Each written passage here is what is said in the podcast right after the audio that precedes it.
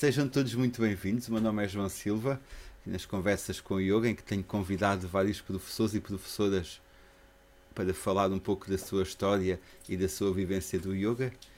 E hoje convidei o meu amigo Manuel Rodrigues para conversarmos um pouco sobre yoga, sobre a, escola dele, sobre desporto, sobre a família e o que mais surgir. E as perguntas também que vocês que nos quiserem colocar também temos ao dispor. Seja muito bem-vindo, Manuel. Muito obrigado, João. Obrigado pelo convite, também por estar aqui, por participar aqui deste, desta tua iniciativa que tem sido. Eu dou sempre assim uma olhada, eh, às vezes vejo mais tempo, às vezes menos, mas tem sido sempre muito interessante. Ora, obrigado, eu, eu também acho que nós, eu já te seguia pelas redes sociais, pelo Instagram e acompanhando o teu trabalho até nos cruzámos no Wanderlust, mas acho que nunca tínhamos conversado assim pessoalmente. E estamos a fazer é, Zoom, não é? Exatamente, pessoalmente, sim, isto agora o, o novo pessoal é no Zoom. o novo pessoal, olha, isso, não sei se tu te queres apresentar, dizer algo sobre ti, assim, para quem não te conhece. Sim, quer dizer, eh, o meu nome é, como, disse, como disseste, Manuel Rodrigues. Eh, há muita gente que conhece como Manu, isto é um apelido que me puseram um, um amigo meu que é o Tatan, que ele é um, é um grande músico português. Muita gente conhece, mas ele é um grande amigo meu e ele, quando éramos mais pequenos, eles começaram a chamar Manu e ficou. Então há muitas pessoas que me conhecem por Manu, outras por Manel. E basicamente é isso, sou professor de yoga e, e conversar um bocadinho sobre o que eu faço e sobre a prática em si. E como é que, e como é que tu conheceste o yoga? Como é que começaste a praticar? A minha primeira encontro com o yoga foi quando tinha mais ou menos 10 anos, porque a minha mãe praticava ali no sítio ao pé da casa dela, ela, ela mora ainda no mesmo sítio que é na Várzea de Sintra, há ali no centro que é o Tenchi, não sei se conheces, era do mestre Escobar. Conheço sim, conheço sim. E, e, naquela altura ainda fiz aulas no método Shivananda com a mulher do Escobar, então, foi o meu primeiro contacto com, com o yoga foi aí, ia com a minha mãe de vez em quando, e até para aí aos um, 18 anos e assim muito raramente. E depois, quando, quando, fui para os Estados Unidos, é que realmente comecei a ser mais assíduo e a praticar eh, todos os dias e a estudar todos os dias esta prática. Porque tu, tu viveste em San Diego, na Califórnia. Vivi lá 8 anos, desde os 18 até aos 25, se não me engano. E sim, fui para lá quando tinha 18 anos. Foi uma, foi uma boa decisão. E foi. Eu, eu deixei de te ouvir. Consegues-me ouvir assim? Ah, sim, consigo, consigo, já estou. Se falares só um pouco mais alto, se calhar estavam aqui. Uh, está a falar um pouquinho mais alto. Sim. Está mais a voz. Se, se calhar de voz de aula, voz de espaço grande. Obrigado. Mas recomeçaste, estavas a contar que aos 18 anos deixaste a zona de Sintra, da Várzea de Sintra e foste vir para San Diego, na Califórnia, já levavas o, o bichinho do yoga, já levavas a prática. Sim, levava um bocadinho. Confesso que quando comecei a praticar yoga tinha 10 anos, as pessoas que, que faziam aquela prática eram mais velhas, portanto, um, embora era toda a gente muito simpática e aquilo realmente eh, deu-me criou algumas impressões até bastante positivas. Eu também confesso que se calhar se fosse umas pessoas mais novas ou outro tipo de pessoas, se calhar eu tinha ficado mais interessado e até me desliguei assim um bocadinho para os meus últimos anos antes de ir para San Diego. E depois quando cheguei a San Diego, por acaso duas amigas minhas disseram tu tens que ir ali a uma aula que vais adorar. E eu fui e foi desde esse dia que nunca mais eh, parei de praticar todos os dias, não é? Portanto, até então acho que foi só uma conexão assim muito ao leve, mas que teve uma impressão muito profunda, não é, em mim e depois, quando cheguei a San Diego, comecei realmente a, a entregar-me esta prática com muita regularidade. E que aula é que tu experimentaste em San Diego? Era que estilo? Era a Ashtanga. Ah, a Ashtanga okay. Vinyasa Yoga. Portanto, um, eu, o meu primeiro contacto foi com Shivananda, não é? Depois cheguei lá, fiz a Ashtanga Vinyasa Yoga e hum, depois de alguns anos de fazer isso, uh, tive um episódio que me magoei num joelho e realizei que estava totalmente limitado na minha prática, porque estava muito formatada uma prática, uh, e particularmente as primeiras séries do Ashtanga envolvem muitos joelhos, então o dia que me magoei entendi que a minha prática estava muito limitada, que eu não, que eu não tinha conhecimento para conseguir, uh, no fundo, ter mais recursos para praticar e foi aí que eu comecei a procurar outros um, estilos de yoga e depois uh, fiz várias coisas, experimentei muita coisa em, em San Diego, mas depois, um, digamos assim, o estilo que, que, me marcou mais foi o Anusara Yoga. Fiz um curso, comecei a fazer o curso do Anusara Yoga, a praticar todos os dias também Anusara Yoga e, e, e ao mesmo tempo também a Acro Yoga, fui, fui certificado em 2007, fiz o segundo treino da Acro Yoga depois por aí fora, fiz um monte de coisas em San Diego, os Estados Unidos é um, é um país que tem muita oferta e isso foi uma, uma coisa muito boa. Sim, eu estava a pensar, isso, isso foi há quantos anos que estiveste em San Diego? Mais ou menos? Mais ou menos há uns 12 anos que saí de lá. Pois, portanto, já, já, era um, já era um meio, uma realidade em termos de yoga muito diferente da de Portugal. É, quer dizer, eu, quando cheguei, eu, quando cheguei aos Estados Unidos, o yoga estava no, boom, não é? Estava, estava melhores professores estavam a ensinar em todo lado, havia um grande hype assim para as pessoas começarem a praticar. E eu lembro-me quando voltei para Portugal há 12 anos atrás, ainda, ainda havia pouco yoga, relativamente com o que há hoje em dia, não é? Mas eu apanhei ali uma fase. Eu costumo sempre dizer que eu tive no tempo certo, à hora certa, com as pessoas certas, porque tive tive a sorte de, de estudar com muitos professores que, que, são muito bons e que têm um nome muito grande no yoga e, e tive com muita gente especial e muita gente que tem muito, muito, tinha muitos anos já de prática e que conhecia muita outra gente e isso abriu-me bastante a cabeça em termos de, da realidade do yoga. Sim, porque em Portugal há 12 anos ainda era um meio mais fechado. Se calhar ainda era mais fechado. Estava a pensar, fiz o festival de yoga, já não, não, não tem 12 anos ainda não tem 12 anos, estava a tentar aqui, estava a tentar recordar como é que era o yoga em Portugal há 12 anos, mas ainda, ainda era mais fechado. É ainda mais fechado. É muito diferente. Notaste esse contraste entre quando, quando chegaste cá, vindo de lá? Notei bastante. Hum, foi, foi, foi um contraste muito grande. Aliás, foi, foi uma altura que eu cresci muito como pessoa e como professor, porque vinha de um meio, não é? Que tinha, as minhas aulas tinham 40, 50 pessoas, não, não cabia mais ninguém nas minhas aulas nos Estados Unidos. Ensinava em sete estúdios diferentes, eh, viajava dentro dos Estados Unidos para ensinar. Depois, quando vim para Portugal, tive que começar um bocadinho do zero, não é? A criar uma comunidade que não praticava e, e no fundo, a desmistificar um bocadinho o yoga, porque é uma coisa que hoje em dia é muito mais fácil. Uma conversa de uma pessoa eu dizer que sou professor de yoga é muito mais fácil. Quando eu cheguei aqui, as pessoas até ficavam um bocado confusas. O Manu, professor de yoga, conheciam-me do surf, conheciam-me de outros meios completamente diferentes e não, não conseguiam fazer essa ligação. E hoje em dia acho que isso já está completamente desmistificado. Portanto, eu, para mim foi muito bom, porque fui um bocadinho à raiz do yoga, tentar uh, realmente, eu acho que trabalhar com, com iniciantes é, é, é, maravilhoso, porque é aí que nós nos tornamos bons professores, não é? Conseguir formar as pessoas do, do princípio e clarificar um bocadinho as explicações do yoga, porque é fácil falar com uma pessoa que percebe muito yoga, uma pessoa que não percebe nada, nós temos que contextualizar, temos que clarificar. Eu acho que isso é ótimo para um professor, tem uma explicação na ponta da língua que seja fácil de entender. Portanto, sim, eu notei muito isso quando vim nos Estados Unidos, eh, mas agora, felizmente, acho que a expansão do yoga está por todo o mundo, já, não, já é global, já, já não podemos dizer que Portugal está atrás. Sim, já não para. E tu, e foi assim que tu criaste o teu estilo de yoga? Foi essas influências? Como é que surgiu a tua ideia? Hum, eu gosto, gosto mais de dizer que eu tenho um método de ensino, embora eu queria aqui também eh, dizer que eu andei muito tempo em escolas e com professores. Eu, eu, eu tive vários professores não é, nos Estados Unidos e, e particularmente na escola do Anusara. Um, eu estive a assistir uma professora durante muito tempo, que era a Sienna Sherman, e estava muito com os professores todos do Anusara e no mundo do yoga. E, portanto, eu, no fundo, abri um bocadinho a minha escola de yoga quase como necessidade, não por opção. Porque chegou um ponto que a minha professora foi para uma direção, nós estávamos a ensinar já juntos pela Europa, e ela foi numa direção muito particular e eu queria ir noutra direção, e isto acontece às vezes, que eu decidi realmente ir na minha direção e depois, uma vez que estava um bocadinho já a ensinar e com, com, os meus alunos, percebi que criar uma estrutura é muito importante. Porque os alunos, eu vejo o yoga e penso que as minhas aulas eu quero ensinar o que é que as pessoas levem alguma coisa para casa sempre.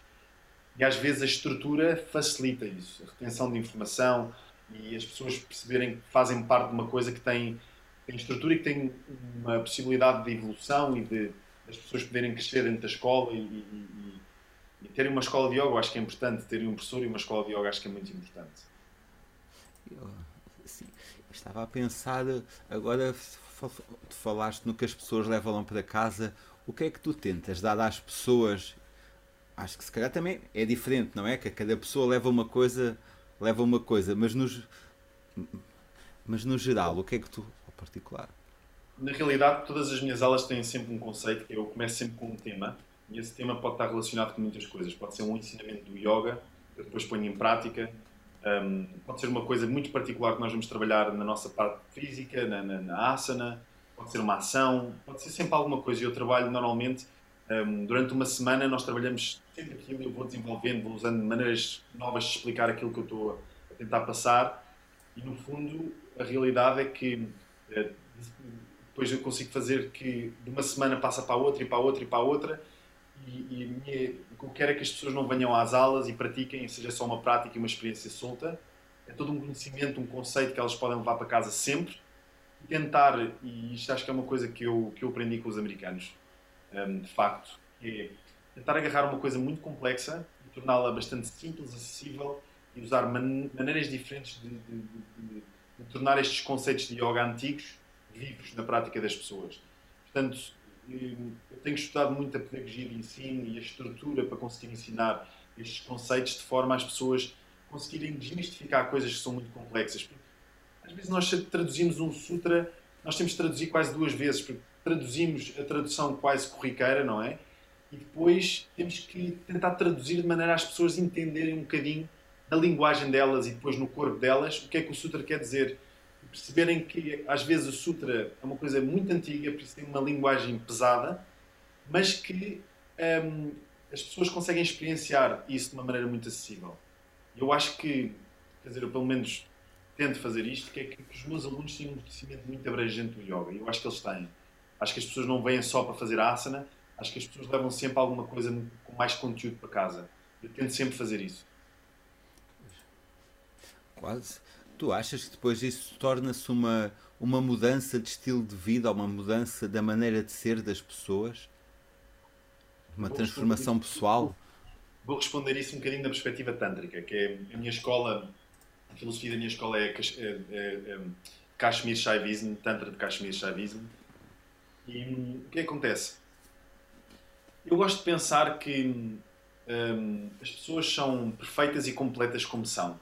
E no fundo, eh, nós podemos falar de mudança de vida, mas também podemos pensar que alguma coisa já está ótima e o que nós fazemos sempre no yoga é melhorar. E, portanto, eu definitivamente, definitivamente acho que as pessoas podem e têm vindo a melhorar o seu estilo de vida e a conexão com a sua vida. Acho que cada vez mais a conectar com a sua essência, com a sua autenticidade, e eu acho que isto é uma coisa importante, porque às vezes com o yoga nós fantasiamos um bocadinho. Um, a energia do yoga e leva-nos para, para, acharmos que temos de ser pessoas diferentes ou transformar-nos completamente. E uma das coisas que eu cada vez mais acredito é que o poder das pessoas está na sua autenticidade, na, na sua capacidade de serem genuínas e nunca nos esquecemos de onde é que vimos. E então, definitivamente, eu acho que isto ajuda as pessoas a se encontrarem melhor, a conhecerem-se melhor, porque a prática de yoga é isso, é um autoconhecimento, não é? Porque nós fazemos uma asana difícil não é só para a performance, é porque durante essa asana existe toda uma narrativa e essa narrativa é o que nos faz futuramente começar a entender mais da nossa mente, não é? Uh, entender mais como é que o nosso corpo funciona e depois uh, irmos mais profundos à maneira como a mente e o corpo funcionam através do sistema nervoso. Portanto, eu acho que as pessoas, sim, podemos pensar em mudar, mas eu gosto mais de pensar em expandir e, e um, como se costuma dizer em inglês, esta palavra que eu não encontro tanto em português, que é enhance. Enhance é tornar melhor, tornar mais bonitas pessoas, o que já são, a sua essência.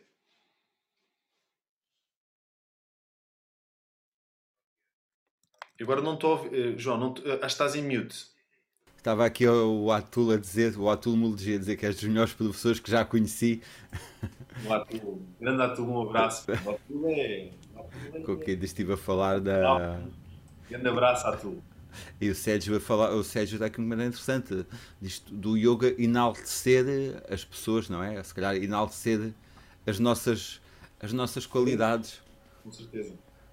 Potencializar. Eu acho que isto é uma coisa que se fala muito no Tantra, que é potencializar. Não é? E tu, e tu, tu defines, digamos, tu defines o teu estilo de yoga de alguma forma? Ou como é que ele se distingue?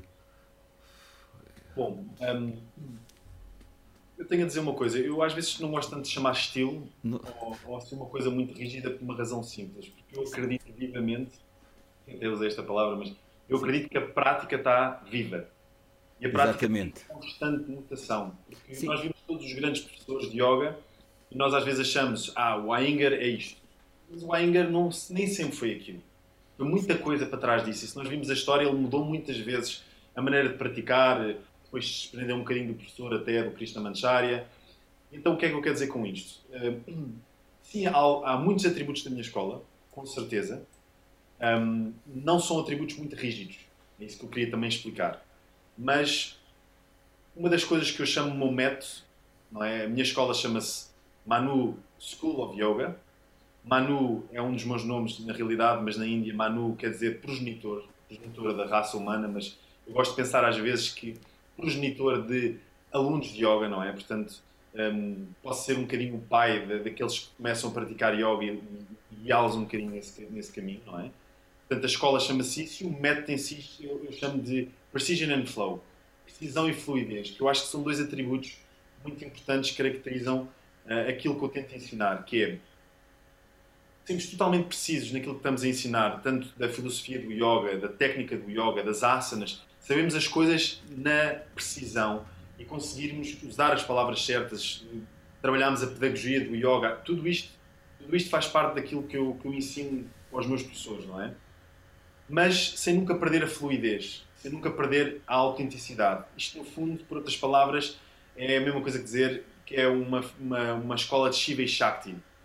Porque não, não é só Shiva, não é só Shakti, é uma fusão das duas, para que a aula tenha informação, que tenha bastante pormenor, mas também que não me perca a tentar despejar na cabeça das pessoas toda a informação que eu sei, saber conter para que a aula possa ser fluida, para as pessoas terem uma experiência boa, para que haja criatividade e espaço para isso também nas pessoas. Um, uma das coisas que eu faço muito quando ensino e que eu ensino aos meus professores é todas as minhas aulas têm muitas opções, não são milhares, mas eu, pelo menos numa postura eu tenho três opções, ok? O que faz com que a aula um, seja boa para toda, para toda a gente, para todos os níveis, não é? Um, mas não só isso, eu tento não impor nenhuma verdade às pessoas. Eu tento eu penso assim um bocadinho, eu, eu penso no, na, minha escola de yoga um bocadinho como as escolas que agora começam a, a, aparecer, que antigamente eram escolas alternativas para as crianças, não é? Antigamente eram muito, isto é o certo e isto é o errado. E hoje em dia a perspectiva já não é essa.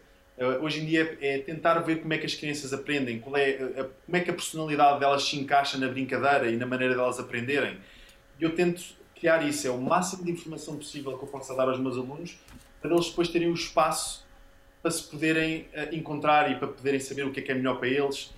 Portanto, eu acho que isso, isso caracteriza um bocadinho aquilo que eu, que eu faço. De uma forma muito geral, claro. Sim, eu, eu, estava a ouvir-te e estava um pouco aqui a sentir ah, que é um pouco uma. O teu conceito é diferente. Nós estamos tanto aqui a falar de, de um estilo ou de um nome de uma escola, estamos mais a falar de, da precisão e, e do fluir, que é, digamos, o que te define até neste momento. Exatamente, porque eu, eu, eu, muitas vezes isso é uma boa observação, porque no fundo eu quero ensinar yoga e eu ensino yoga todos os aspectos do yoga. Um, e o yoga é uma prática que está viva, ou seja, eu ensino coisas da altura dos Vedas, como ensino coisas que apareceram hoje em dia na terapia, um, no mundo que estão a influenciar uh, o movimento físico e por aí fora. E, e uma pessoa conhecendo um bocadinho a história do yoga percebe que o yoga não é só da Índia. O yoga hoje em dia tem influências de todo o mundo, todas as coisas que nós possamos imaginar e continua a ter. Portanto, eu acho que o yoga é uma palavra muito abrangente, digamos assim. Eu depois, através da minha personalidade, da minha estrutura, dos tempos que vivemos, comecei a criar uma estrutura que eu acredito que é funcional um, para as pessoas aprenderem esta prática. E se calhar daqui a 10 anos vai ser diferente. E também digo sempre, se calhar é melhor para algumas pessoas e não melhor para outras. Portanto, eu às vezes perguntam, isto é uma pergunta que me fazem que eu acho que é engraçada, que é este, este sentido de comparação de mas tu és melhor professor que aquele, ou tu és o melhor professor de Portugal, eu respondo com alguma audácia dizendo que eu sou o melhor professor do mundo aos meus alunos. E é isso que eu tenho que ser. Eu tenho que acordar todos os dias e trabalhar em mim próprio como professor para ser o melhor professor do mundo para os meus alunos, aqueles que estão ao pé de mim e que precisam dos meus ensinamentos. E também digo que isso também muda. Isso é como aos pais, não é? Nós, nós aprendemos imenso com os nossos pais e há um dia que temos de nos desprender. E há outras pessoas que ficam até ao fim da vida em grande conexão com os pais. Portanto, isso depende da personalidade das pessoas, depende de muita coisa. Mas eu acho que isto é uma coisa importante de sempre dizer que hum, eu, no fundo, dou é o espaço às pessoas para poderem realmente aprender uh, esta prática e todas as, as, as, um, as perspectivas e os ângulos desta prática para depois poderem escolher realmente o que é que é melhor para elas e o que é que lhes pode melhorar a vida. Está em silêncio, João. Aqui. Uh, pegando um pouco no, do que tu disseste, também os, os, grandes mestres de yoga, não é? Falaste no Shiva, na escola Shivananda, do Vishnudevananda ou do Iyengar Yoga, todos eles acabaram por estar a criar um conceito novo, não, não estático. Eles pegaram em conhecimentos que existiam e, e adaptaram e, e criaram. Portanto, eles serviram a necessidade dos alunos deles vou dizer que eu tive grandes professores de yoga. Tive dois tipos de professores de yoga, não é? Tive os professores que me ensinaram yoga e tive os meus alunos, que também são meus professores de yoga. Porque eu acho que isto é um atributo essencial de qualquer professor. Se um professor não ouvir um aluno, não atende às suas necessidades. E todos os grandes professores atenderam às necessidades dos seus alunos e dos tempos que viviam. E então, muitas vezes compara-se a maneira como, como Krishna Mancharya tratava o Iyengar ou como, ou como sei lá, as, as coisas eram feitas antigamente, mas isso era antigamente, são outros tempos. E então as coisas têm que evoluir, não é? Um, então as coisas ficam ligeiramente diferentes. Lá está, a prática está viva e os meus alunos e as necessidades que acontecem todos os dias nas aulas é o que me faz definir o meu caminho, não é? Porque eu estou aqui para servir os meus alunos e não para criar um espetáculo, não é? Agora aproveito aqui uma, duas perguntas que nos estão a a colocar, eu estou a tomar notas das, a quem nos está a ouvir, eu estou a tomar nota das vossas perguntas e vou colocando ao longo da minha conversa com, com, o, Manu, com o Manu. Um, uma pergunta a propósito desses desafios era como é que tu ensinas esta força, esta precisão agora neste contexto das aulas online, que não temos o contacto tão próximo, não é? Da mesma forma, eu, há uma coisa que eu, estou fazer, que eu sempre fiz que é faço um bocadinho no meu treino, porque eu tenho um treino de 200 horas, que é base, não é? Qualquer pessoa pode fazer esse treino. E se as pessoas quiserem sair deste treino e irem ensinar, ótimo. Esse treino não, não, não faz com que as pessoas sejam minhas certificadas de yoga, ou seja, certificadas de yoga da minha escola. Tenho um certificado das 200 horas, mas depois eu tenho outro processo de certificação, que é um processo de mentorship, de, de mentor, que basicamente são nove passos. E é aí que eu trabalho a fundo, no fundo, isto que eu estou a falar. Mas na realidade o que eu fiz foi eu desconstruir o ensinamento ao detalhe. Porquê? Porque as palavras são muito importantes e as palavras mudam tudo. Por exemplo, dou este exemplo.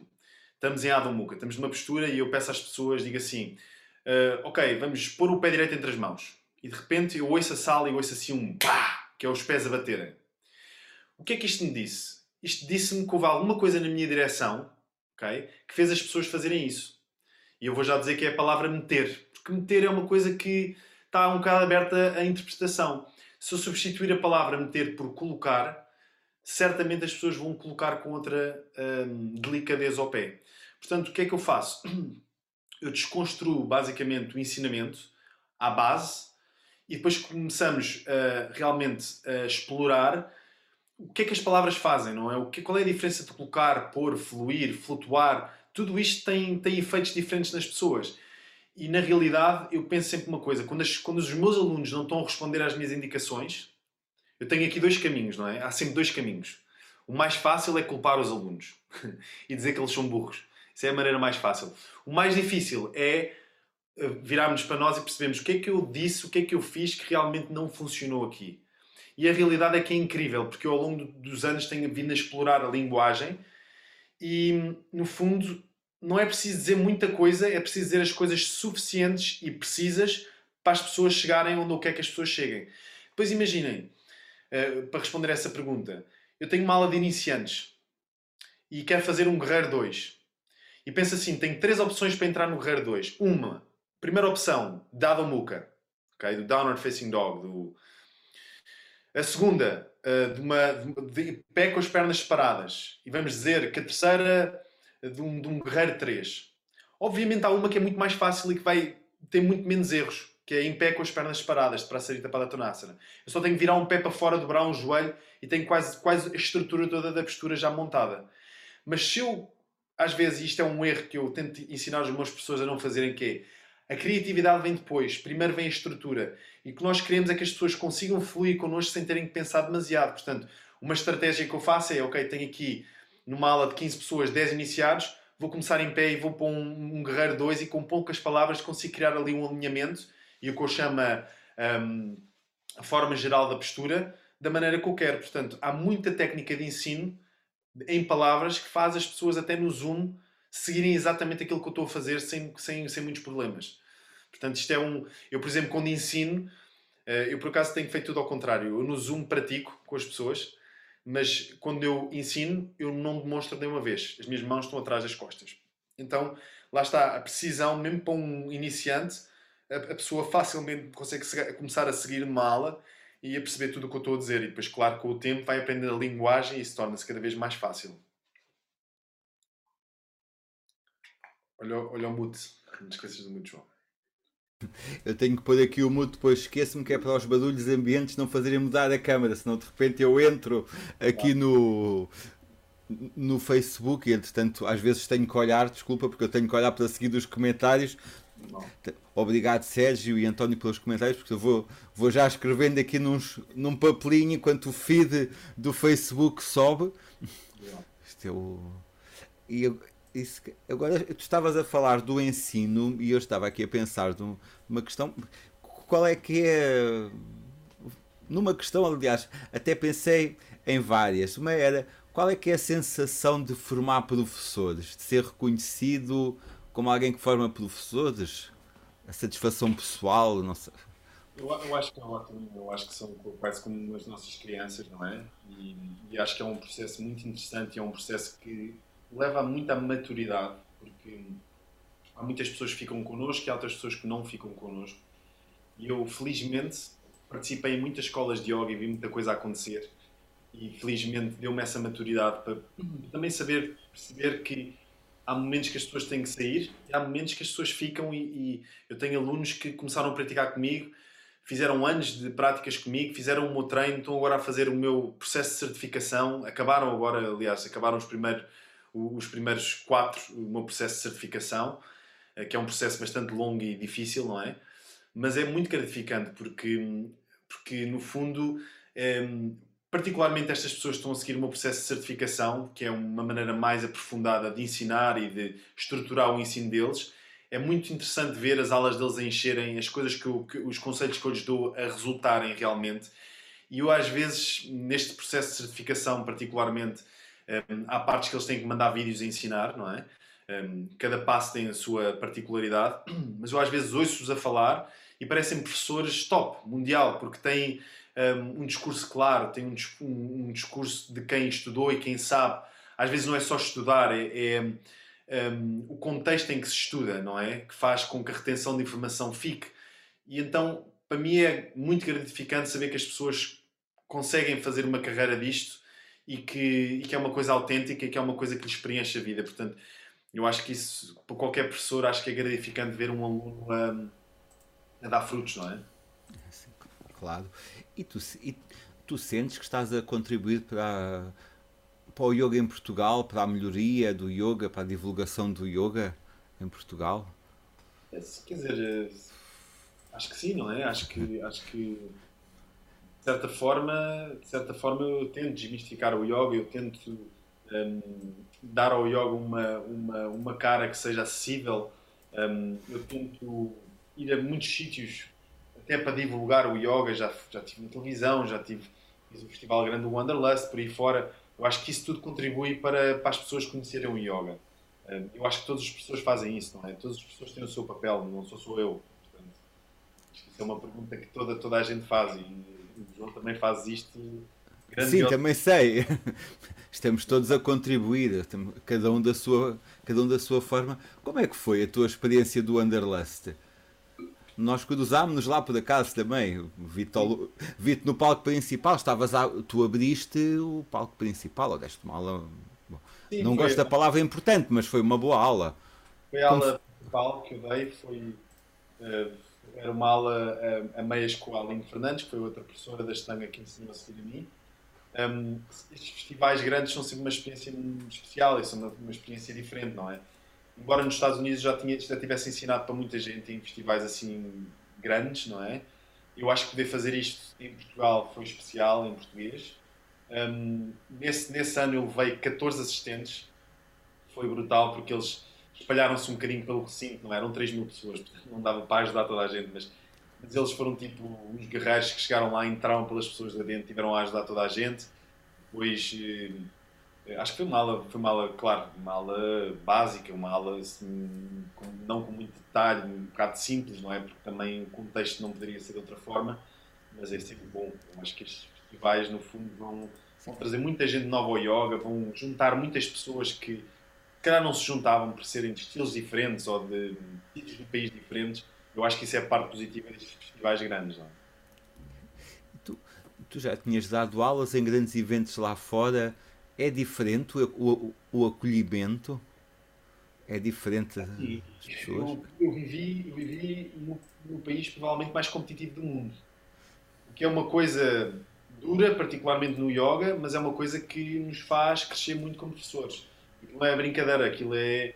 Um, uma pessoa tem que ter mesmo a energia bem enraizada para não para não cambalear ali um bocadinho. Eu era muito novo, não é? Isso também me ajudou porque às vezes não tinha tanta noção às vezes quando ficamos mais velhos ficamos mais ansiosos ou não sei. Talvez não, não sei, não sei o que é que eu estou aqui a dizer se isso é verdade ou não, mas a realidade é que é, é um ambiente muito mais intimidante. É um ambiente muito mais intimidante, não é? São pessoas que já praticam há muitos anos, têm muitas práticas.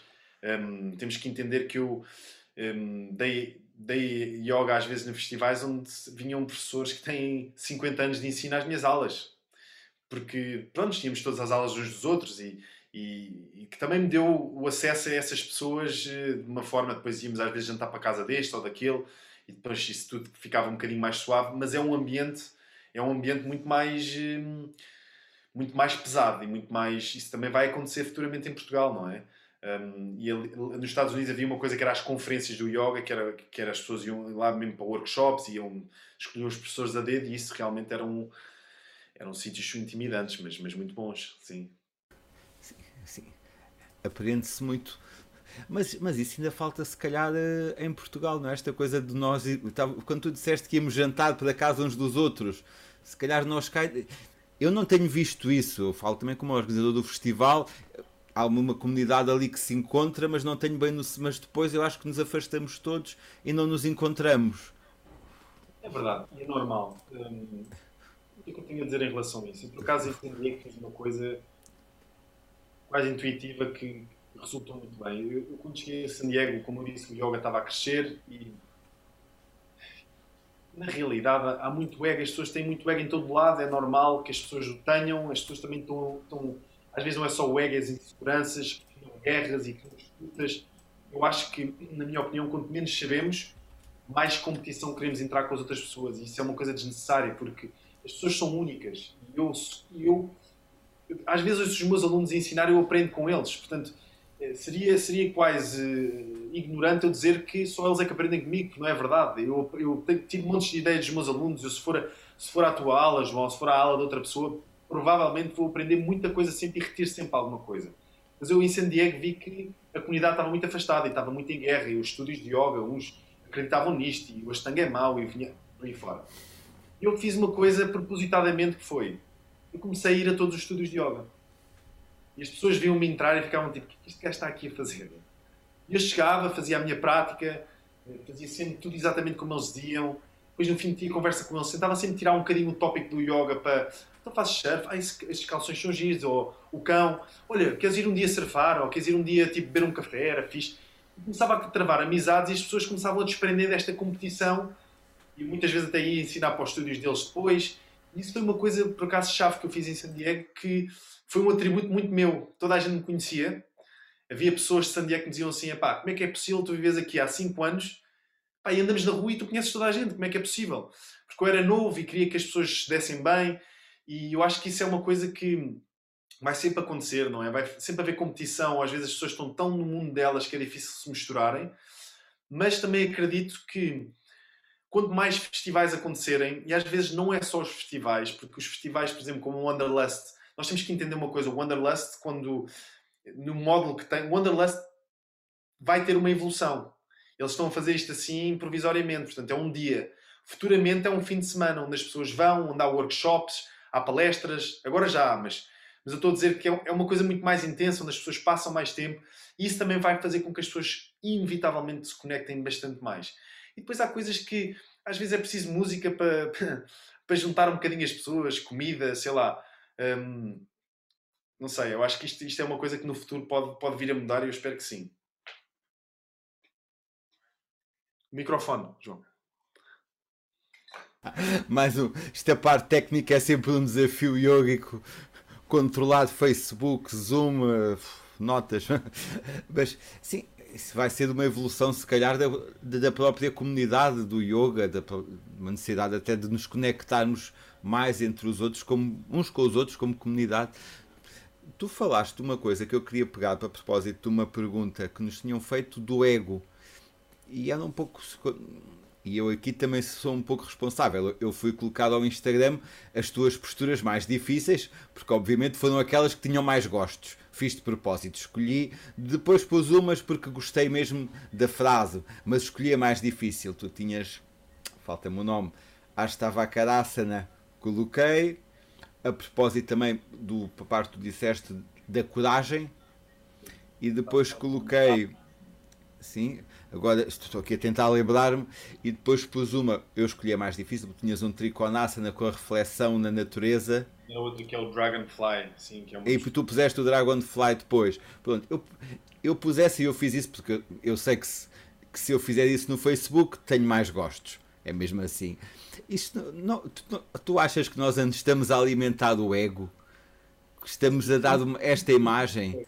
Depende da perspectiva do ego. Por exemplo, na filosofia tântrica, o ego é, é ligeiramente diferente, por exemplo, na filosofia clássica, não é? Portanto, a filosofia clássica vê o ego quase como uma coisa má, não é? Portanto, o ego normalmente é referido uh, para aquela tendência que nós temos de, de, de, alimentar esta, esta personagem que nós temos, ou este, esta identificação, não é? Na filosofia tântrica, a Ankara aparece nos 36 tattvas. Os 36 tattvas são os princípios de realidade. Na, na filosofia tântrica são 36, Patanjali também tinha, mas eram 25.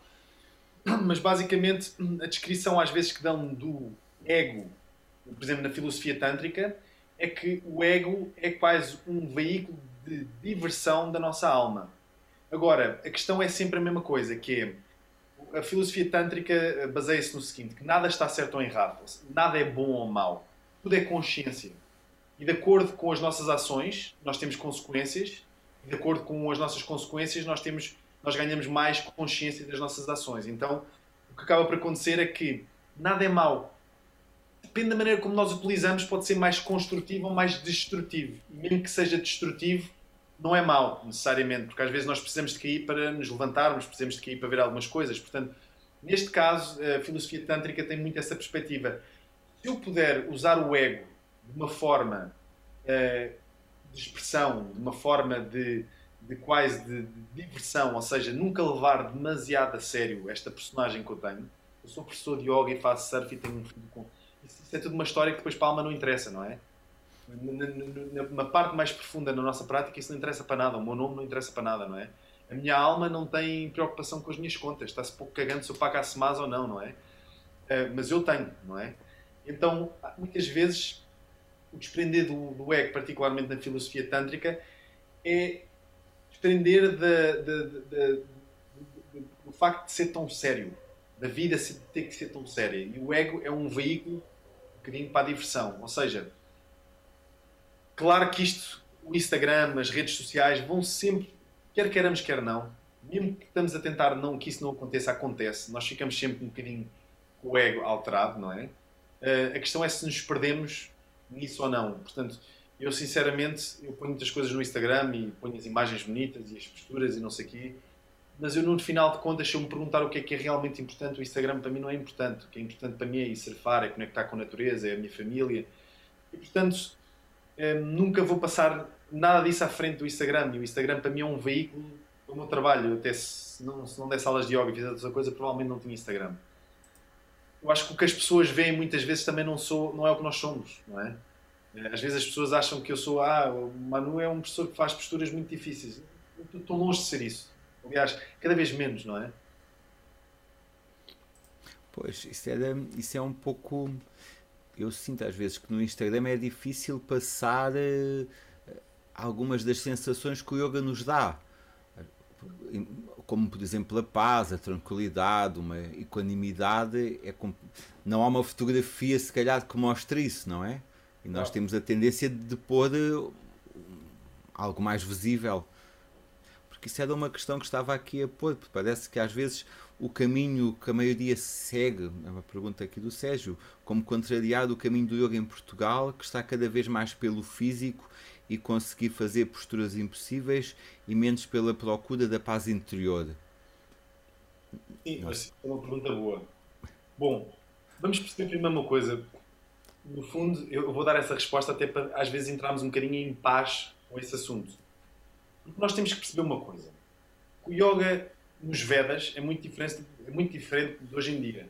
Aliás, os Vedas, os Vedas eram feitos de quatro livros, não é? Um primeiro livro era, era basicamente é uma reza, não é? Num tom. O segundo livro é para aprender o primeiro, a primeira reza, que é de multitom.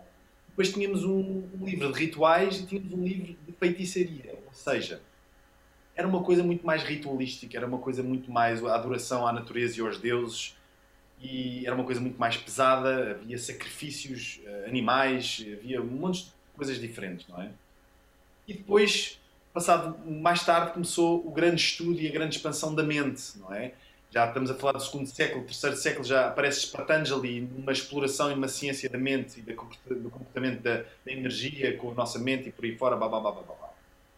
E depois, muito mais tarde, porque às vezes nós pensamos, ah, o yoga tem muitos anos, mas as posturas físicas de yoga não têm assim tantos anos há algumas posturas soltas uh, nos, nos uh, antepassados do yoga, mas na realidade o primeiro livro que vem mostrar uma compilação de posturas é o Hatha Yoga Pradipika do, do século XIV. O que é que acontece? Primeiro, é importante dizer que isto vem de linhas tântricas, o Hatha Yoga vem de linhas tântricas, portanto, depois foi um bocado abafado, mas eu também não quero estar aqui a perder-me na história do yoga, mas isto para explicar que começam a aparecer as posturas físicas que não eram comuns, não é? Portanto, a palavra asana do, do, do, Patanjali não quer dizer postura física, ou melhor, quer dizer postura confortável sentada. No fundo, está a falar da postura sentada para a meditação. E tudo aquilo que nós precisamos de fazer para estarmos confortavelmente sentados durante algum tempo para podermos aceder à meditação. É isso que ele está a falar. Ele não está a falar de triconásanas nessa altura. E depois, mais tarde, não é? Começa a aparecer a parte física e, particularmente no século 17, 18 e 19 na Índia há uma expansão física brutal com influências de ginástica, acrobacia, arte circense, um, calisthenics, pá, montes de coisas. E o que é que acabou por acontecer? Os yogis começaram a perceber que, como as pessoas estavam cada vez mais físicas, a parte física às vezes é o primeiro acesso à prática de yoga.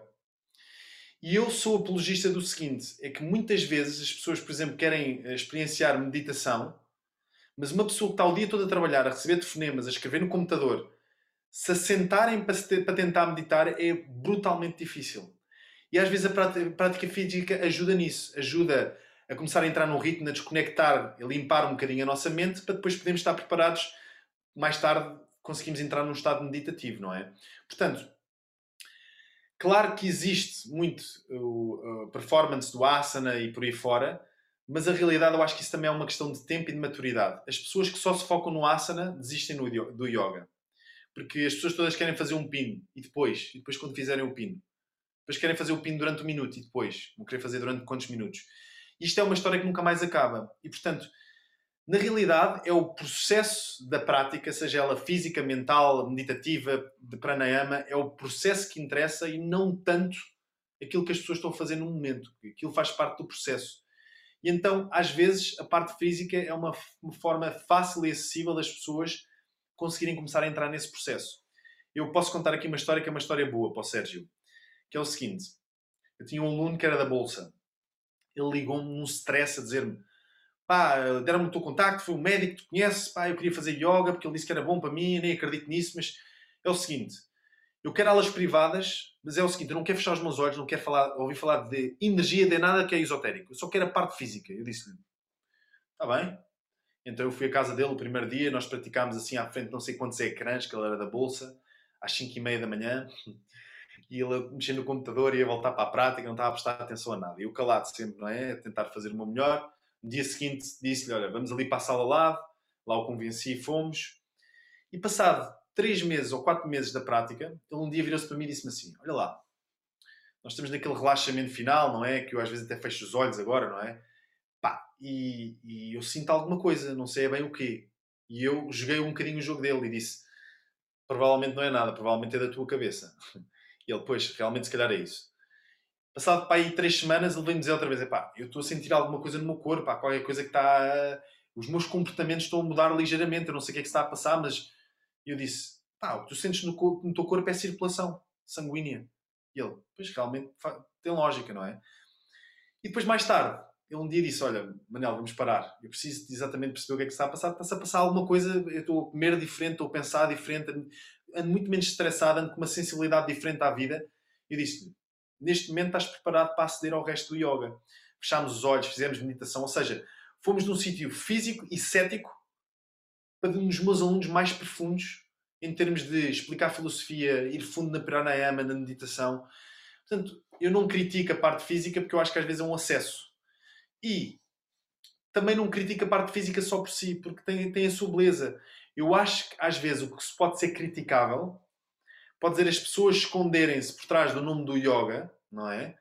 Para um, dizerem que são espirituais ou acharem que têm que ser espirituais quando só querem ser físicas.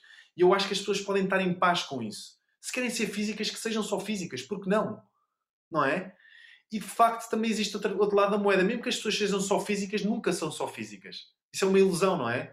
Porque nós precisamos da nossa mente, precisamos da nossa energia, precisamos da nossa alma, tudo isso faz parte até da expressão física. Portanto, eu acho que é, é todo um processo, na realidade. Eu tenho respondido à, à pergunta, Sérgio. Obrigado, Manu. Eu, eu, acho isso.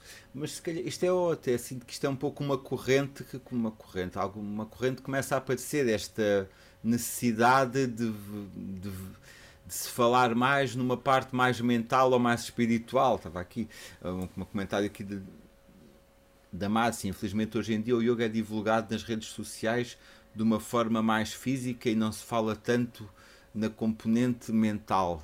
Não sei se não se fala ou não se vê, não é? Vou dizer uma coisa muito interessante aqui. Agora começa a falar. Por acaso, antes do Covid, quando começou esta história do Covid, houve uma publicação que eu fiz que disse que o, o próximo pop uh, words, uh, palavras pop, iam ser saúde mental. E, e saúde há, há quantos anos é que se fala da saúde mental no yoga?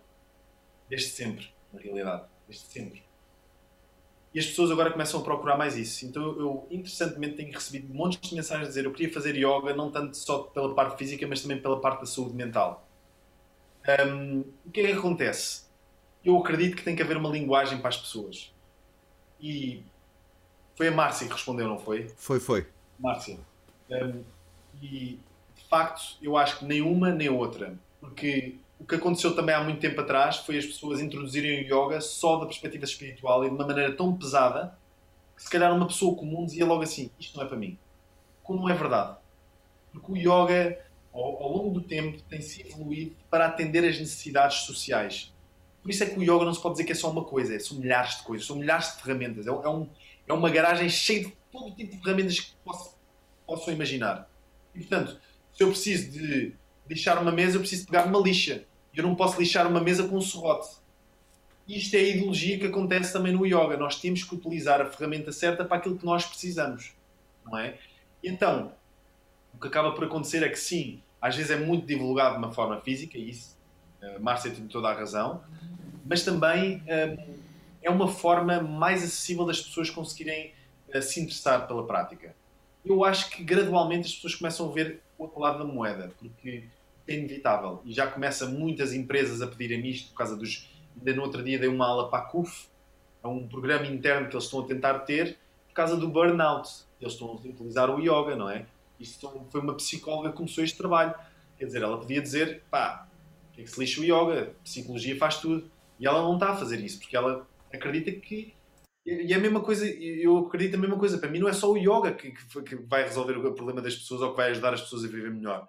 É uma conjunção de coisas e cada pessoa tem que encontrar aquilo que realmente lhe diz alguma coisa e que é a ferramenta certa, no fundo. Portanto, eu acho que isso são coisas do, do tempo e que, que, vão, que estão a melhorar. E se calhar hoje, hoje em dia eu vejo no Facebook já se fala muito mais de meditação, fala-se mais de mindfulness, fala-se muito mais de alimentação, eh, mais consciente do que se fala, por exemplo, do que se falava há 10 anos atrás. Não se tinha, eram temas muito, muito menos falados. Se, se calhar nós somos é muito mais sensíveis a quando vemos, somos mais reativos, não é? Quando vemos a postura difícil do que quando vemos o anúncio da meditação. Também pode ser os nossos, os nossos olhos, a nossa mente vê e reage. Ah, mais uma postura física. E alguém a meditar, nós nem reparamos. Na realidade, há pessoas que me dizem assim: Ah, tu fazes yoga? Tipo, hum... E há pessoas que dizem: É pá, fazes yoga, tu és contorcionista. E então, isto é coisas que precisam de tempo. Se costuma dizer de cala. Cala é tempo. E é uma coisa muito importante porque é o que quando as coisas estão vivas e quando as coisas têm que morrer e tudo tem o seu tempo.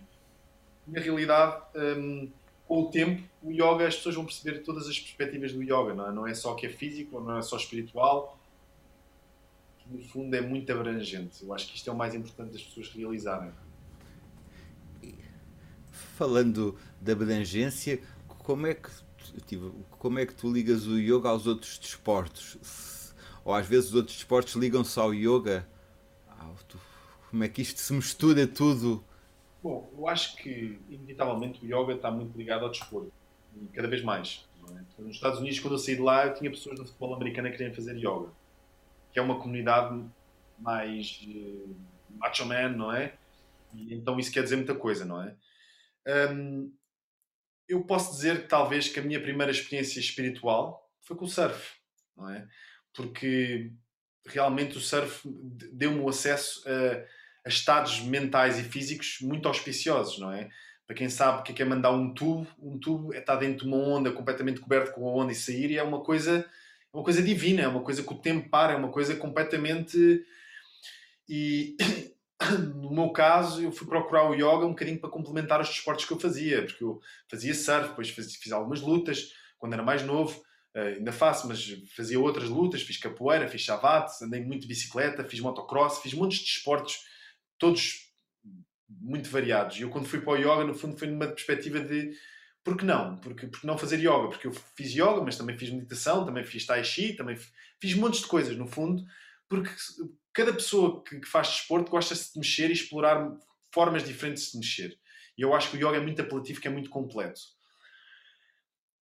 Na realidade, há uma coisa interessante. Eu faço, eu sou, sou também instrutor de, de, de, de jiu-jitsu brasileiro, que normalmente as pessoas pensam que é um desporto violento e não é, na realidade. Também começou na Índia. Eu acho que isto é uma, uma coisa interessante. Começou na Índia, era, era, foi feito por monges que basicamente tinham que viajar muito para ir a, aprender. Um, e no fundo, pelo, no caminho, eram roubados. E então começaram a criar um estilo chamado arte suave, que é a tradução do jiu-jitsu, para se defenderem, que não fosse necessariamente violento, não é? De imobilização e por aí fora. Depois foi para a China, para encurtar a história. China, Japão e depois os japoneses foram para o Brasil quando aquilo foi o jiu-jitsu foi banido no, no Japão e no Brasil foi reinventado o jiu-jitsu. Mas isto para dizer o quê? Os fundadores do jiu-jitsu brasileiro eram todos yogis, não é? O Carlos Gracie, dá para ver que o Carlos, fotografias do Carlos Gracie com, com o irmão dele a lutarem em pé com uma perna atrás da cabeça, não é? Eles faziam pranamas, faziam tudo e mais alguma coisa. E é interessante que no mundo do jiu-jitsu o yoga é muito bem recebido. Eu dou aulas na minha academia de jiu-jitsu, eu nos Estados Unidos dava aulas para, para o pessoal do jiu-jitsu. Aliás, eu fui para o jiu-jitsu por causa de uns dos alunos meus que eram do jiu-jitsu, não é? Um, portanto, é uma coisa totalmente ligada. O yoga, o jiu-jitsu e o surf é uma trindade, digamos assim, que é muito popular no Brasil e nos Estados Unidos e que agora aqui em Portugal também começa a ser pelo teu lifestyle. Portanto, é um lifestyle que está muito conectado. Microfone. Obrigado. temos, aqui mais uma, temos aqui mais uma questão, mas já agora tu disseste lifestyle e eu estava a ver o teu Instagram e vi uma frase tua de uma fotografia que tu dizes o yoga não é uma trend, que eu não sei como é que se traduz trend, uma trend é uma tendência, não? Tendência, exatamente. O, o yoga não é uma tendência, o yoga é um estilo de vida. Tu achas que nós ainda estamos um pouco fechados a um dado estereotipo do yoga espiritual, meditativo em Portugal? É assim.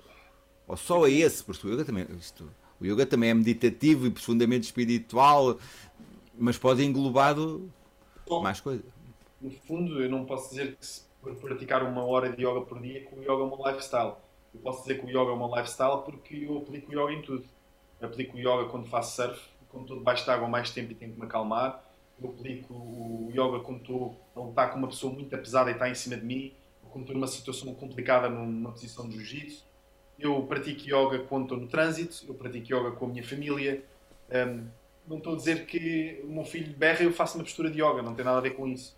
Mas o yoga ensinou-me a respirar, ensinou-me a, um, também a saber lidar com algumas situações.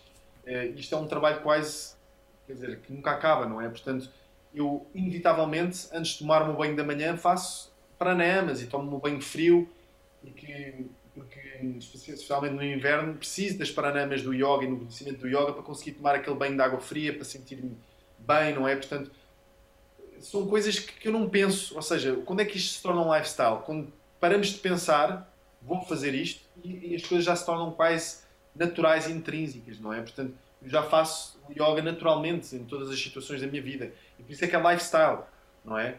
Um, o surf também é um lifestyle, o jiu-jitsu também é um lifestyle e no fundo é tudo a mesma coisa para mim já. Já, já não há uma separação. Eu não vou dizer eu vou fazer só yoga. Eu quando vou ao jiu-jitsu pratico yoga e vice-versa. Eu trago o conhecimento do jiu-jitsu e a mentalidade do jiu-jitsu para, para, o tapete de yoga. Portanto, eu acho que é um bocado por aí isto. Não, é pode ser uma tendência, pode ser vivido como uma tendência, não é? Mas também pode ser totalmente inserido no, no nosso, no nosso dia a dia. E, e como é que tu concilias isso do. Como é que concilias o yoga e a tua vida familiar? Eu sei que tens um filho pequeno. Como é que isso. Bom, essa gestão? Um, como é que eu concilio? Um, quer dizer, vou tentar dar aqui uma. Primeiro, dar aqui uma resposta que é assim: um professor de yoga é uma pessoa completamente normal, portanto, da mesma maneira que toda, todas as outras as pessoas conciliam, não é? E, e não, não, há de ser muito diferente. Uh, se calhar a diferença é os meus horários, às vezes, quando, quando estou em aulas regulares, tem que ser um bocado à noite, portanto, isso muda um bocadinho, mas também tenho muito tempo durante o dia e muitas vezes para ir buscar o meu filho à escola e não sei o que, não sei o que mais. Mas, eh, sei lá, o meu filho tem plena noção que eu sou professor de yoga, não tem muita noção do que é que eu faço, não é? Mas mas sabe que eu sou professor de yoga, se lhe perguntarem. Um, e eu acho que ele, quer dizer, ele, ele vive já um bocadinho este, este, este, estilo de vida, não é?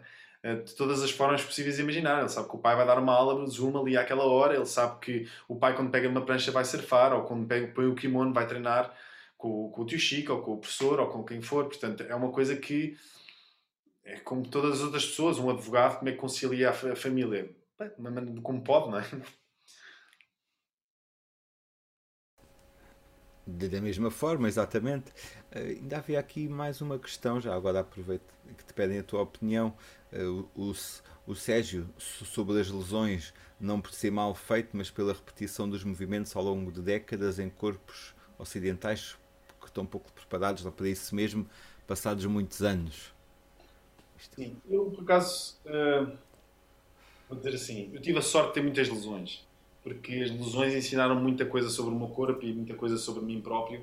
E hoje em dia posso dizer que uma das minhas grandes especialidades é essa: é realmente a entender um, o movimento físico, a biomecânica do corpo e saber tratar pessoas com todo tipo de problemas e conhecer muitas coisas. Aliás, um, quando, quando, as pessoas dizem ah, é professor de yoga, sou professor de yoga, mas é assim, eu, eu perco um monte de tempo a falar com médicos, com fisioterapeutas, eu leio sobre as tendências todas, tudo e mais alguma coisa, eu aprendo brutalmente as minhas lesões.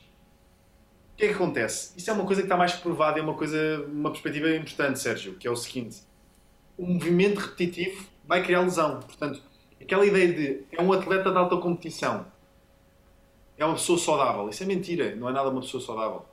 é um atleta de alta competição, ponto final. Claro que tem muita força, está numa disposição física muito boa, mas por isso é que muitos atletas aos 20 e tal anos acabam a carreira, não é? Por alguma razão. E depois vê-se pessoas que fazem exercício um, distribuído e bem feito e sem muita, eh, digamos assim, stress para o corpo, que vivem muito mais anos e com muito mais qualidade de vida. Portanto, eu acredito que a prática de yoga tem que ser equilibrada. Não pode ser só uma coisa, não pode ser só prática dinâmica, não pode ser só prática estática. Tem que haver variação de movimentos e tem que haver, tem que respeitar a biomecânica do corpo. Ou seja, o ombro, o ombro pode fazer isto, não é? Se estiver deitado ou se estiver sentado, posso fazer isto. Mas se estiver numa postura de yoga a fazer isto, vou magoar o ombro. Portanto, isto é biomecânica. O, o, o ombro não, não está estável assim, o ombro está estável assim. Isso acontece com os fémures, com isso tudo. Não é? Portanto, nenhuma das minhas práticas é igual. Eu dou aulas há 27 anos quase. 27 não, 17. 17 anos exatamente. Desde os 20. 17 anos e eu tenho a dizer que nunca fiz uma aula igual. As minhas aulas são todas diferentes. Portanto, as pessoas nunca estão a fazer movimentos repetitivos. Claro que há sempre aqueles clássicos, as chaturangas, os adomucas e por aí fora, mas também não é por aí. Eu acho que as pessoas têm de diversificar bastante a, a prática delas para não criarem lesões e depois lá está. Um, toca um bocadinho naquilo que é. Se me perguntarem hoje em dia se eu faço algumas posturas, eu não faço. Já fiz quando era mais novo. Porque hoje em dia eu acho que elas não são funcionais, não servem para nada na minha vida, nem sequer servem para o desporto que eu faço. Isto é uma coisa importantíssima. Porque o yoga para atletas, uma, um jogador de futebol, é diferente para uma pessoa que vive sentada no chão e faz outro tipo de coisas, faz dança contemporânea. É, é diferente porque uma pessoa que diz, ah, jogador de futebol precisa abrir as ancas, vamos fazer ali os lotos. A pessoa precisa ter o joelho completamente estável e os músculos das pernas brutalmente fortes. Precisa esticar aqueles músculos que estão mais presos. E há ângulos para fazer isso para não magoar o joelho. Isto é uma coisa que eu aprendi, que é, hoje em dia a minha prática é para eu estar saudável, não é uma prática para eu mostrar que consigo meter as pernas atrás da cabeça. A pergunta é para quê? Para que é que eu ponho as pernas atrás da cabeça? E se houver uma razão boa para isso, ótimo. Se eu tiver as ancas totalmente abertas, que se não me doer as ancas, ótimo, mas a quantidade de lesões que existe no mundo do yoga é uma coisa, é uma coisa muito assustadora. E por isso às vezes as pessoas dizem-me assim: Ah, mas o meu médico diz que eu não devo praticar yoga. O que é que tu achas? Eu disse: Ah, o que é que se passa? Ah, tenho um problema no ombro. Achas que devo praticar yoga? Eu digo: Isso é uma resposta que eu não posso dar. Não é? é, é o, que, o, que tipo de yoga é que vais fazer? Como professor? Com em contexto? Não é? Portanto, isto é uma coisa que eu acho que é importante, que é, há, há, há estilos de yoga que não se podem... Um, por exemplo, eu costumo sempre dizer isso, porque às vezes há pessoas que me dizem assim, o Ashtanga, os joelhos e os ombros. O Ashtanga é uma tradição. E as tradições não se discutem. É a mesma coisa que eu ir para os Vedas dizer assim, eu gosto muito deste, deste ritual que vocês fazem aqui, mas eu para mim me dava o fogo e metia água. Eles diziam assim, oh, meu amigo, isto, isto não está aberto a discussão. Isto sempre foi de fogo, é um ritual de fogo, e é isto. E, e, às vezes há práticas clássicas que são aquilo. É uma tradição. Aquilo faz-se pela tradição e a tradição não se discute. Depois o que se pode discutir realmente é se a prática evolui para queremos estar saudáveis e queremos uh, uh, acomodar um bocadinho nossas tendências físicas, aí já é outra história. Aí temos que falar de anatomia, temos que falar de biomecânica, temos que falar de ações. Portanto, eu acho que isto também é um bocadinho um, dependente daquilo que nós estamos a fazer. Exato. Obrigado. E como é que tu. Já vi como é que tu incluías isso no teu dia a dia. E como é que é o teu dia a dia aí? Porque tu vives ao pé da Serra de Sintra. Estou ao pé do mar, eu agora estou a morar no Magoito. Ah. Cá há seis anos. Um, portanto, a minha vida é, é muito de natureza, cada vez mais. Um, eu acordo muito cedo, sempre acordei muito cedo, quer dizer, já acordei mais cedo do que acordo hoje em dia, não é? Antes eu acordava sempre às quatro da manhã, agora já não faço isso. Então agora acordas a que horas? O que é que é cedo? É Um, o meu dia, o meu dia é muito dinâmico. Eu sou no chamado Ayurveda um pita-pita, não é? Sou fogo 100%, não consigo estar parado um segundo, estou sempre a fazer coisas. Então, mais dinâmico o meu dia, melhor. E o meu dia inclui sempre yoga, desporto, inclui brincar com o meu filho, inclui fazer coisas, falar com a minha mulher, fazer um monte de coisas num dia. Eu acho que o meu dia é sempre, é sempre uma espinha. Eu e a minha mulher somos muito, como se costuma dizer, galdérios. Todas as oportunidades que temos, estamos na rua. A passear, a ver coisas. A, portanto, basicamente esses são os meus dias, não é? Ah. E tu és feliz aí? És feliz? És uma pessoa feliz? Se, pode, se isto se pode fazer assim uma pergunta, não é? Sim, eu, eu acho que sou feliz porque na realidade não acordo a achar que preciso de mais nada, eu acordo a achar que tenho tudo o que preciso. Um, claro que nós, nós queremos um bocadinho mais, ou isto ou aquilo, não interessa, mas eu não me posso queixar de forma alguma de nenhuma coisa da minha vida, porque eu acho que tive a imensa sorte de conectar com o yoga, o yoga ser uma profissão para mim é uma profissão e não é. Portanto, eu adoro o que faço, eu não penso que vou ensinar e penso tenho que trabalhar, eu não penso nisso. Portanto, acho que sim, acho que posso, posso responder isso que sim. Eu, eu estava a ouvir falar do Magoito e agora de, como isto está a ser gravado durante o confinamento, eu não vou a essa zona já, já nem sei há quantos meses, já tenho saudades. Estava, ia te pedir se, se tu partilhavas assim um, um local favorito, o teu local favorito e da Serra de Sintra, até para eu matar um pouco de saudades da Serra e do mar aí, não sei qual. É uma pergunta muito difícil, porque eu tenho muitos lugares favoritos, mas tentar assim vou dizer um sítio que é muito bonito, na Praia de Magoito, existe um riachozinho que vem dar à praia. E se nós pelo lado esquerdo seguimos esse riacho, vamos entrar numa, num pinhal com uma duna de areia gigante para o lado esquerdo. E depois, quanto mais se entra, mais a vegetação fica densa e vamos ao longo do riacho. E depois há uma cascata e há uma vegetação completamente diferente, que é num vale. Eu acho que esse sítio é assim, de uma ponta à outra, parece que passamos por países diferentes. Isso é um dos, certamente, dos meus sítios favoritos. E depois posso dizer que, que à volta há montes de sítios lindos que eu adoro estar e vou sempre a sítios diferentes. Portanto, desde a serra até à praia, até ao campo, realmente. Sim, esse aí não conheço, mas já fiquei aqui, já fiquei aqui com essa ideia, porque eu conheço uma oito para de vir da falésia, da praia da Aguda, ao vir por baixo, entrar e continuar depois junto ao mar. Exatamente. Esse. E e tens planos para o futuro? O que estás a pensar? Algum projeto, alguma ideia agora que vais desenvolver?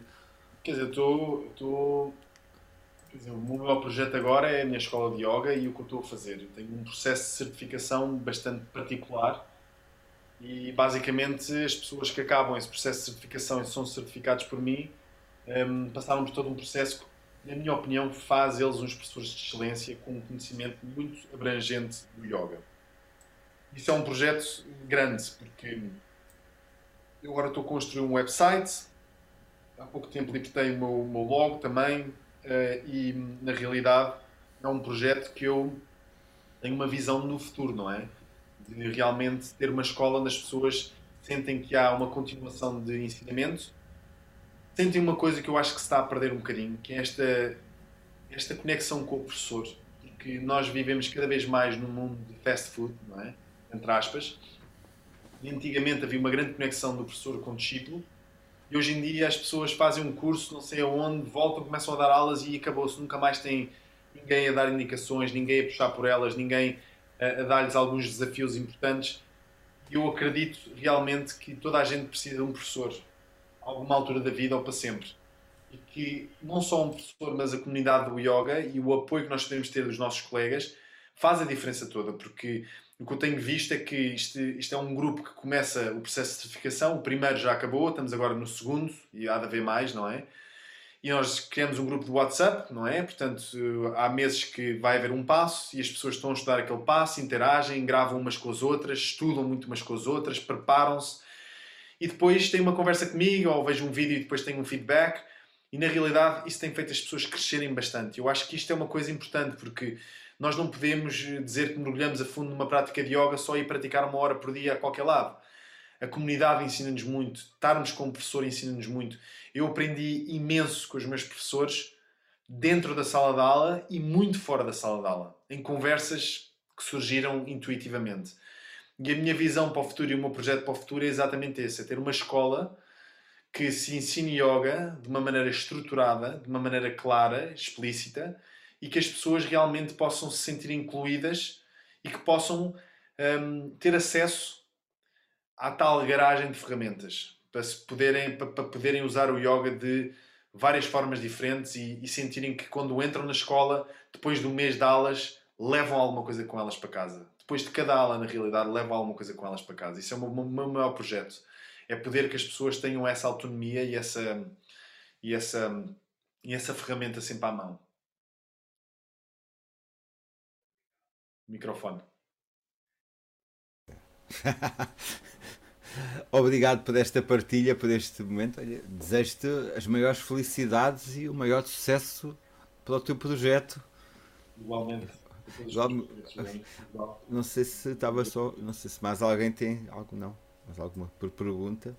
Olha, muito, muito obrigado pelo teu tempo e disponibilidade de ter estado aqui comigo e, e com todos os que estiveram e vão estar a ouvir-nos hoje. Foi um prazer conhecer-te. Uh, o teu, eu, nós, para quem quiser contactar o Manuel, colocamos o site dele, globalmanu.com, está no, no, no texto aqui da conversa no Facebook e vocês encontram também depois no site. Muito obrigado a todos que nos ouviram e até para a semana. Muito obrigado, Manuel, mais uma vez pela tua disponibilidade.